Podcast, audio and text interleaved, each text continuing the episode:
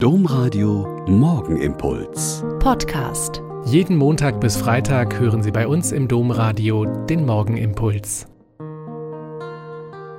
Wieder mit Schwester Katharina. Ich bin Olpa Franziskanerin und lade Sie herzlich ein, jetzt mit mir zu beten. Vor ein paar Tagen war ich mit meiner Nichte auf der Wartburg und den Eisenach.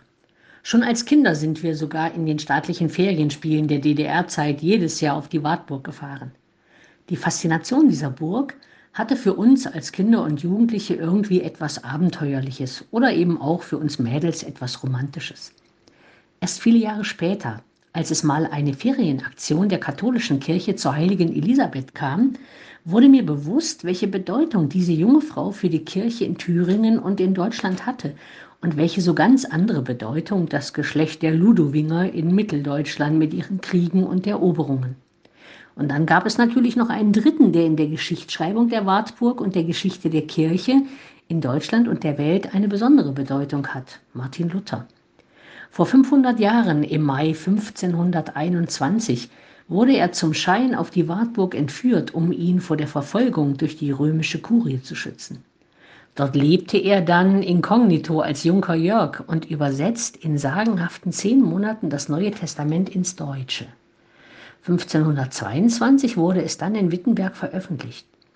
Durch die Übersetzung ins damalige Deutsch hat Martin Luther die Entwicklung einer einheitlichen deutschen Sprache stark gefördert und auch erst möglich gemacht. Also waren eigentlich drei Personen hier diejenigen, die diese Burg zu einem Weltkulturerbe haben werden lassen. Ludwig der Springer, der durch einen gewieften Trick den Wartberg besetzt und den Bau der Burg begonnen hat.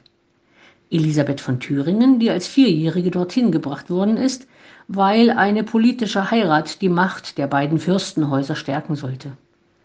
Elisabeth war dann aber so anders, weil sie die Krone vor dem Gekreuzigten niedergelegt, schon als Landgräfin sich um die Armen, Kranken und Rechtlosen gekümmert hat und als Witwe dann ein Hospital in Marburg betrieben hat, in dem sie selbst gedient hat. Sie gilt bis heute als Urbild christlicher Caritas und Nächstenliebe. Und dann Martin Luther, der durch seine Thesen und seinen Einsatz die Reform der Kirche angestoßen hat, die dann leider bis heute in einer Spaltung verharrt. Drei Menschen, die in den Wirren ihrer Zeit getan haben, was sie für gut und vor Gott für richtig gehalten haben und die einen Landstrich und die Kirche geprägt und verändert haben. Was ist denn so mein Beitrag? Was ist Ihr Beitrag heute in Kirche und Gesellschaft? Was tue ich, und glaube, dass es vor Gott und meinem Gewissen richtig ist und gut ist für die Zukunft.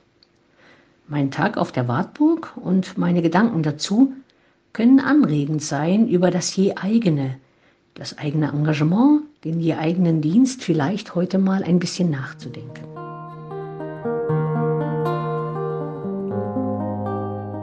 Der Morgenimpuls mit Schwester Katharina, Franziskanerin aus Olpe, jeden Montag bis Freitag um kurz nach sechs im Domradio. Weitere Infos auch zu anderen Podcasts auf domradio.de.